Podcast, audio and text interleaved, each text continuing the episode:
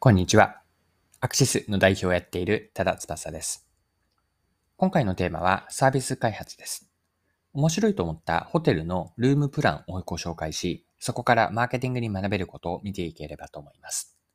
それでは最後までぜひお付き合いください。よろしくお願いします。はい。今回の話は、ホテル各社がテレワーク用のルームサービスを提供していると、こんな話を知りました。デイユースプランと歌っているニューノーマル時代の働き方という感じで訴求をしています。こうしたホテル各社の背景とか狙いについて日経新聞に詳しく書かれていたので引用します。コロナ禍ではホテル業界も大きな転換点を迎えた。インバウンドや国内の旅行需要の蒸発に加え、テレワークの普及で出張などの需要も減少。ホテルの稼働率は大幅に低下した。ホテル専門の調査会社イギリス STR によると、最初に日本で緊急事態宣言が発令された2020年4月の国内ホテルの稼働率は14.9%。かっこ2019年4月は85.4%まで落ち込んだ。感染拡大が長引く中でホテル業界が模索し始めたのは出張や海外旅行の需要を掘り起こしだ。2020年夏以降、ホテル各社はテレワークなどの用途で日中にホテルを利用してもらうプランを相次ぎ発売。在宅勤務を導入する企業が増える中で、在宅で仕事に取り組みにくいと感じる人の需要を捉えた。はい。以上が日経の2022年5月 ,2 5月2日の記事からの引用でした。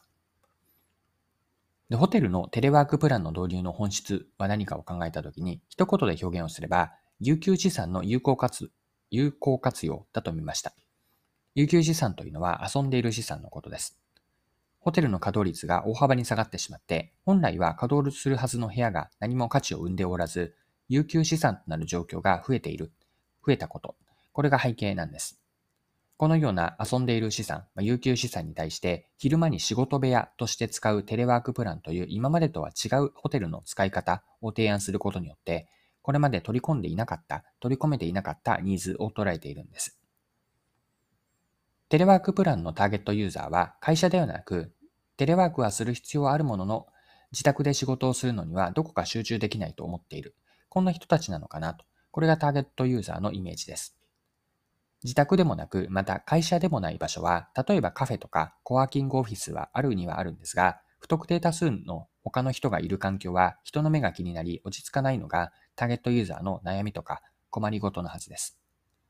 それに対して静かな個室で快適な空間のホテルの部屋というのは仕事で集中するには良い環境ですよね。よく缶詰になるという表現をするように、ホテルの一室に閉じこもって仕事に仕事に集中できます。ホテルのテレワークプランには自宅の要素と、そして会社でも家でもない第三の場所の要素がいい感じで混ざり合ってミックスされているんです。はい。で、ホテルのこのテレワークプランというのは、有給資産を他に有効活用する良い事例だと思いました。ただ、ここに一つ注意点があるので、最後に注意点を共有しておきたいんですが、大事なのは有効活用したことがしっかりとお客さんへの価値提供、お客さんへの価値につながっていることなんです。逆に言えば、単なる残り物、売れ残りの押し売りのようになってはいけないんですよね。たとえ自分たちにとっては余り物だったとしても、そこにお客さんにとって新しい価値があるのかどうか、価値がもたらされてこそ意味のある有効活用なんです。有給資産の有効活用においては、残り物にはお客さんにとってしっかり服があると。服というのはあの幸福の服ですね。お客さんには残り物には服があると。これが実現されている、成り立っていることが重要です。資産を横展開しても自分たちだけにしか服がなければ、つまりウィンウィンがなければ、自分たち都合なだけの単なる押し売りになってしまって有効活用とは言えないので、有効活用しようとしていること、あるいはしていることがどんなお客さんの価値につながっているのか、これをうんと大切な視点として最後に残しておきたいことです。はい。今回も貴重なお時間を使って最後までお付き合いいただきありがとうございました。それでは今日も素敵な一日にしていきましょう。